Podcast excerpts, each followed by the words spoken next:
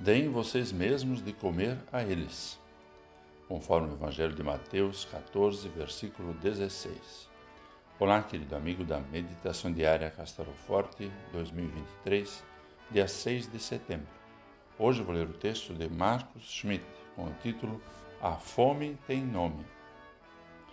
Não é por falta de comida que existe fome no mundo, é por falta de amor.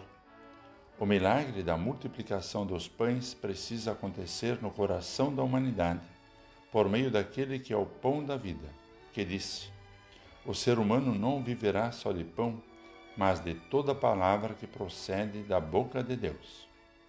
Impiedosamente, a fome mata 11 pessoas por minuto num mundo que joga toneladas de alimento no lixo.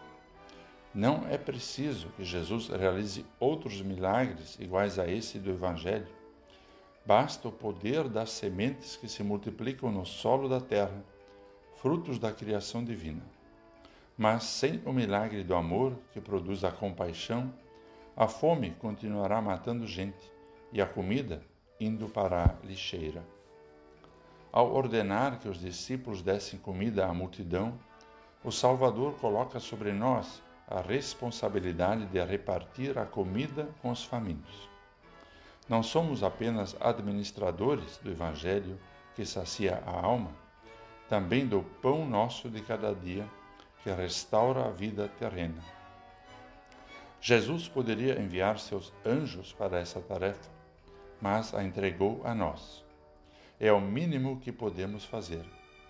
Mas daí vem a desculpa. Não temos aqui senão cinco pães e dois peixes.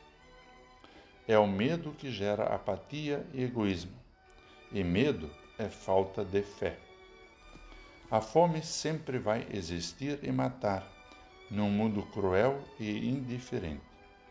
É um dos sinais que indicam a proximidade do juízo final.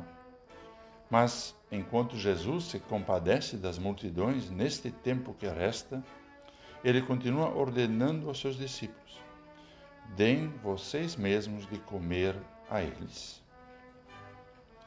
Vamos falar com Deus. Pai nosso que estás no céu, ensina a gente a ser irmão num mundo que passa fome, mas investe na destruição. Pai nosso que estás no céu, obrigado pelo pão da vida eterna e pelo pão da vida terrena. Em nome de Jesus. Amém. Aqui foi Vigan Decker Jr. com a mensagem de hoje.